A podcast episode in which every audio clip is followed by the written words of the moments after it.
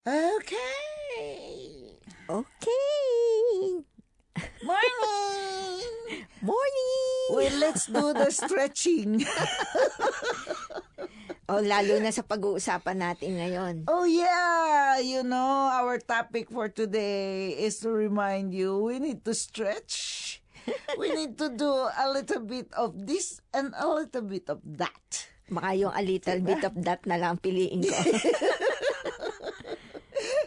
Kasi po mga kababayan, ang patuloy ng ah, pandemya talaga at saka ang pagpapatuloy ng mga ah, paglabas ng mga bagong mga produkto, ang yan ang nagiging ah, problema ngayon ng ah, lipunan. So, dyan lang po kayo bago namin ah, pag-usapan ang mga paksang ito. Okay po ba mga kababayan? Uh, did you ever stand or try to check your weight?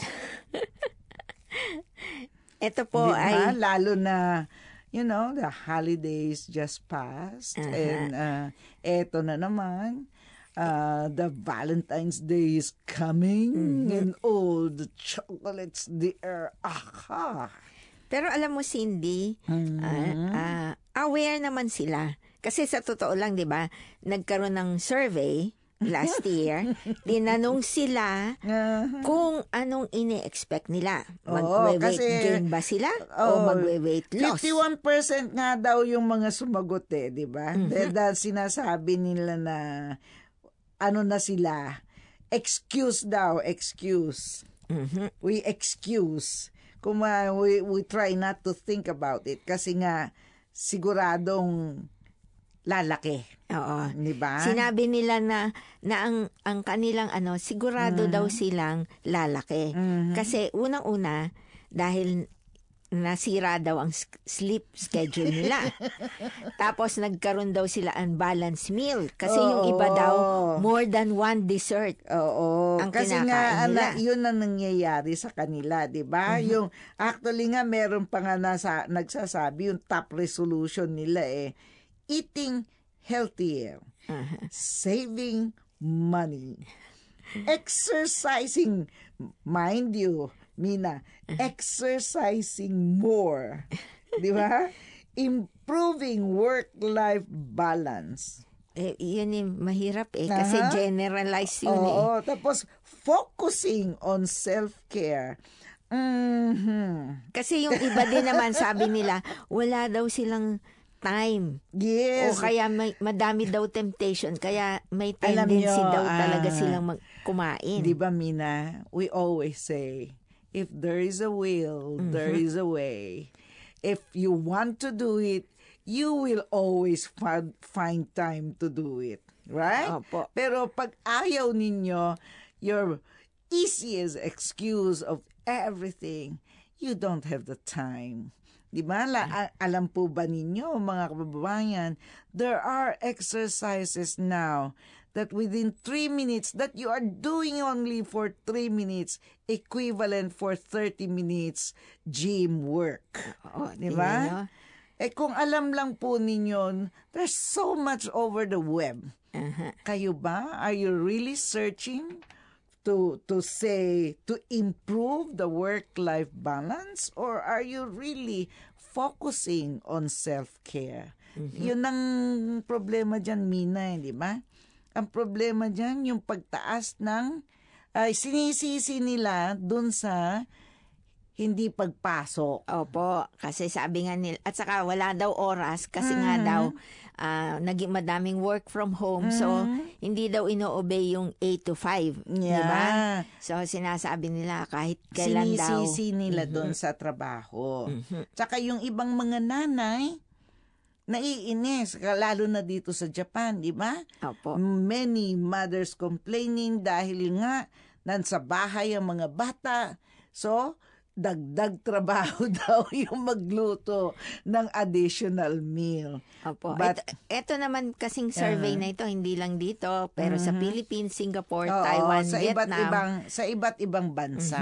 Talagang yun din po ang nakikita nila. Pare-pareho Mm-hmm. tayo ng scapegoat. Pare-pareho tayo ng, ng mga, Yeah. ah, su- ah, kumbaga, Yeah, reasons kung actually bakit. yung iba nga eh, 'di ba? They're saying, "Oh, because we are always on PJs." Aha. 'Di ba?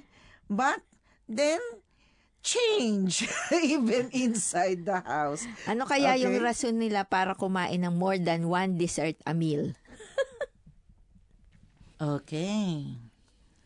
We're not going out from the topic of overweight.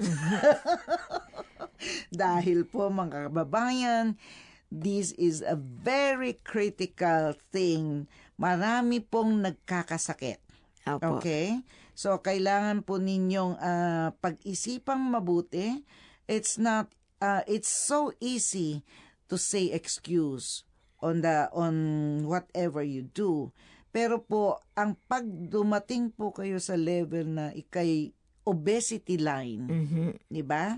Iba na yung pag-uusapan dyan dahil pag ano na yan, mga sakit, kung mga sari-saring Opo. sakit Hindi, na. hindi din po yun dahil sa, sinasabi nyo, madami kayong taba. Mm-mm. Pero napag-alaman ngayon na yung taba ay malaki, yun, yung nag enlarge. Yun ang problema doon kasi nag-iiba ng metabolism. Yes. So iba po yung pag ah, pag kuha niya ng energy, pag-consume niya, Yes. sa pag-store niya. So yun po ang nakaka-result kung bakit mas susceptible ka sa, sa, mga sakit. sakit. Mhm. Dahil nga mga kababayan, alam ninyo, pag iniba po ninyo ang trend ng inyong buhay, yung inyong lifestyle, eh, marami pong sunod-sunod na mga event na mangyayari, katulad ng genetic predisposition, unhealthy diet, lack of exercise, slow metabolism, mental health conditions, tapos yung mga umiinom na ng mga gamot, di ba? So, malaki ang maaapektuhan dun sa inyong katawan. Opo. Lalong-lalo na yung, yung sinasabi nilang ah, nag kasi ito po napag-aralan nila ng by magnetic resonance spectro. NMR, siguro mas kilala nila yan sa NMR. Mm-hmm. So talagang nakita na nila po na hindi lang dahil dumadami ang inyong taba, fat tissue, pero lumalaki po, Mm, nag lumalaki enlarge siya sa po yung, yung se- fat cells nyo. Mm-mm. Kaya nag-iiba po, dumadami po ah, susceptibility niya sa type 2 diabetes, Mhm. sa cardiovascular. cardiovascular diseases dahil nga ah, yung paglaki ng fat cells dun sa loob ng inyong katawan yun ang umaape yun ang umeepekto dun sa kung paano ah, ma-digest Mhm. o paano ma-absorb yung mga nutrients sa loob ng inyong katawan. At, at ito ay naka, na, na ka- tawag nito na related dun sa yung pag paggawa ng enerhiya. Opo. Kas- Kaya minsan, kung kumain tayo masyadong marami, ay ayaw nating gumalaw. Di ba? Kasi inaantok. Mhm. Lahat po yan, e connect, konektado, konektado. Dahil ngayon po ang pag-aaral ng mga nutrition, eh hindi lamang po yan dun sa pagkain ng inyong kinakain, kung hindi tinitingnan na rin po kung ano ang pagbabago sa inyong genetics. Opo, at Kaya- saka sa inyong genes. Sabi nga nila, ano, meron tayong kasabihan noon, di ba? Ah. Pagkatapos kumain ng madami, ano ka patabain? Totoo po yun. Pero totoo na, po na, yun. Na, na, ano na Pero nila. ngayon dahil sa pag ah, pag-advance ng mga teknolohiya, Mhm. ay nalalaman na rin ng mga doktor o yung mga researchers kung bakit ah, Nagkakaganon nag- po. Oo, na Mhm. ka- kahit bigyan mo ng gamot eh hindi umaayos o parang nagiging maintenance na lang, di ba? Forever na yung ano. Kaya nilang pinag-aaralan na rin pati yung genetics nung ah, make-up nung tao para malaman kung ano ang pagbabago. Tuloy-tuloy po ang ating programang From Overseas Philippines. Ito pa rin po ang inyong lingkod, si Cindy. At si Mina po. Okay. Going back to the obesity. Opo. Kukulitin namin po kayo ngayon sa araw na ito. Lalo so na it will mga- ring on your ears. Obesity, obesity, obesity. At saka yung Okay. sinasabi niyo po na ano, kasi kalimitan sinasabi lang natin matakaw o kaya Yes. tamad. Pero ngayon po napapagka, napapag ah, Napag-aralan. aralan nila na hindi lang pwedeng i-brand na patakaw o tamad. Ngayon eh, obesity is an epidemic. Mhm. Okay? Kay kung ang COVID ay pandemic, obesity is epidemic. Opo. Di ba? Hindi lang siya pati parang ay ayokong mataba kasi hindi ako sexy tingnan o hindi ako magandang tingnan. Hindi na siya Eh, ganon. hindi Kasi lang nga, siya ganon. ang problema din dyan, ah, Mina, eh, dahil lumabas din yung mga nasa fashion show, yung mga malalaki, yung bang, Mm-hmm. seems like the society accept Mhm. na to to to be big to be ano pero nakakalimutan nila i-relate yon doon sa mga sakit na maaaring makuha dahil sa sobrang paglaki Opo. 'di ba yung ina in, sabi nila katulad nung kaibigan ko sa Australia Ho, hindi pinapansin yan. Lahat malalaki. Oo nga. Pero Diba? alam niyo po ba, na, lalo na ngayon, nitong mga last na, Mm-hmm. ano, ang may tumataas ang ri- risk ng sleep apnea. Mm. Tapos yung, Alam po na- ba ninyo ang ibig sabihin ng sleep apnea? Mm-hmm. Yan po yung paghihilik. Di ba? o kaya yung kalim, ah, ano ito, kahirapan ma- matulog ng, ng talagang mahimbing. Yes, Yes yun po. yung tinatawag naman nilang ah, mga... Hindi ninyo alam na meron na po kayong insomnia, Mhm. pero sa totoo lang, eh, hindi natin na-predict yan. Lalo na yung iba, ako, ang lakas namang humilik. Yun lang ang inaano natin dati, di ba? Pero alam po ba ninyo, pag kayo'y humihilik, ibig sabihin, merong a few seconds that you are not breathing. Opo. Ito po ay mga disorders ng kaugnayan ng pagtulog na ha- hindi nating iniinda, na akala natin eh, oh, pagod lang yan. Opo. Di At saka, ano, nakikita nila, may association sa mental health problem. Mm, yes. Yung sobra ng pagkain, sobra ng pagtaba, hindi po ninyo alam, ito po ay isang ah, kaugnayan, may kaugnayan sa mga ah, sakit na tulad ng, yung ano na yung kay Mike, ah, Michael Fox? Ba? Hindi ko alam yun.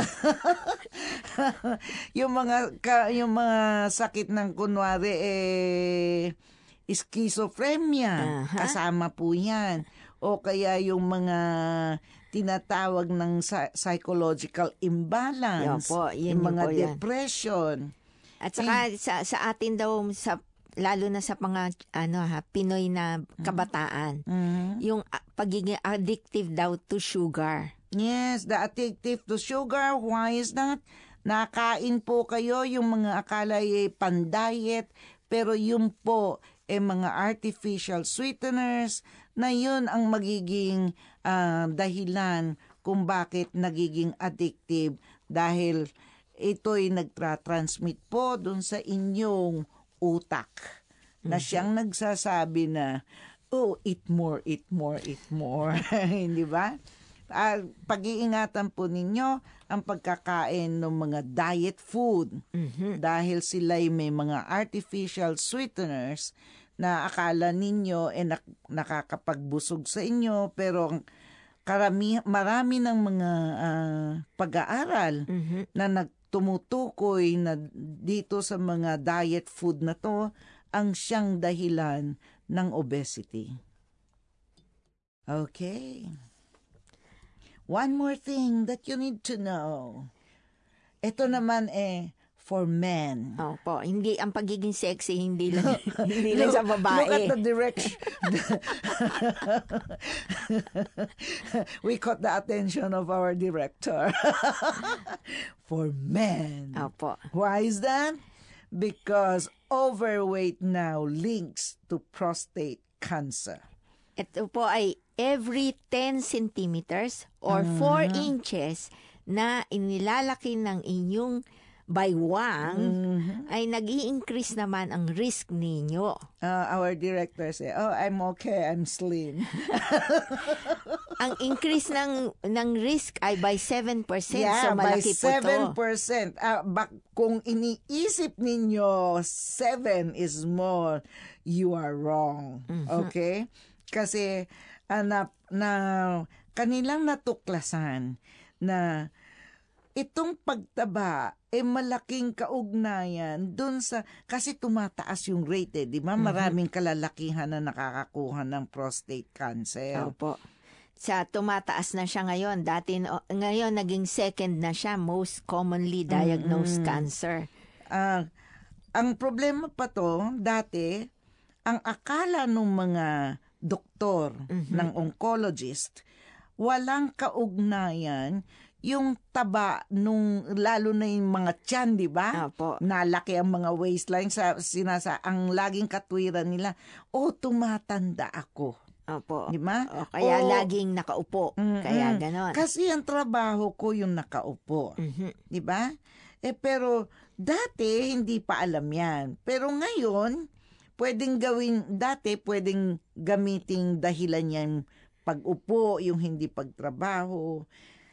Ngayon, hindi na po. Opo. Kasi Diba? po, ang pinaka-importante po na inaalam nila ngayon, nasaan ba nakalagay yung inyong taba? Mm-mm. Kasi importante din po yun Mhm. para sa inyong risk to cancer. Katulad nung katulad nung po na napag-usapan namin kanina, pag sinabi ninyong nutrition, ngayon tinitingnan pati yung genetics, di ba?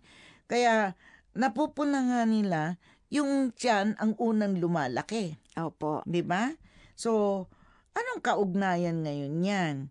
Ah, tapos ma, ma, nat- nagtataka din sila, pag lumalaki, yung kalalakihan, laging napunta ng toilet sa gabi. Mhm. Baka, baka yung ibang nakikinig sa atin sasabihin, napunta ka ba lagi sa toilet? sa gabi?" Don't panic. Aha. What you can do if you're worried, uh, you're worrying, punta lang po kayo sa doktor. Try to get a blood test to know or try to consult a doctor for whatever uh, maybe yung diagnosis Uh-huh. na if you you are you belong to the obesity or you're still on the borderline. Pero pag narinig po ninyong nasa borderline kayo do not think that you are safe. It means you are in danger already if you reach the borderline. Di po ba? At least dito sa Japan, hindi ah, available sa kanila yung test na yan, di ba? Sa atin po, ah, yung ating mga kalalakihan ay hindi hindi normally hindi nila pinapatest yun. Oo, kasi ang problema niyan, sometimes the pride exceeds the needs to be healthy. Di ba? So, and then the fear of knowing whether you belong to the obesity line or not. But, nandyan na po ang teknolohiya. All the technologies are there. Try to know the level of your health. Para pu- kung anong pwede pa ninyong sagipin, Opo. sagipin. Opo. Di ba? Kesa yung punta ng punta sa doktor pag nagkasakit na, eh, idaan natin sa magandang ah, Parang diet. prevention. Di ba? Opo. Prevention. Try to... ah, Is better than the cure. Lagi. Yes, because uh, do you want to drain your safety uh, safety deposit or do you want to eat naturally and be healthy? Okay po ba mga kababayan? Pag Yes po. po natin, pag sinabi talaga po natin yung kalusugan, Mm-hmm. di ba? Minsan we make excuses, we blame things para masas ma-justify yung ating paglaki, yung ating pag, Mm-hmm. Yung paglawit po ng bilbil. you know, that is what we call bulges in the wrong places. yung love Okay. handles po, love handles siya dati. Ngayon hindi na siya love handles. Oo nga eh. Kumbaga sa ano eh, yung tinatawag natin Danger handle. Coca-Cola body, ano na nga yun ngayon? Dharma. But really, kidding aside, ating alamin yung ating kalusugan, kung nasa ang level tayo, at lalo na dito sa bansang Hapon, lagi tayong busy. Mhm. Di ba? Napakaraming trabaho, napakahaba At saka ng oras. iba yung oras. Oo, Yun iba nga. yung oras ng trabaho.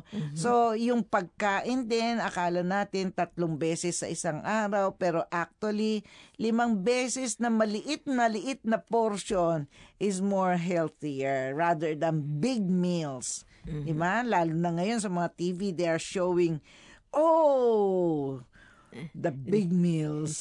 Sabi mo- Di ba? Sabi mo, maliit-maliit. Eh, pag nagdalawang dessert, patay. Oh, you you may say you will not eat lunch, but you will have a heavy uh, dinner.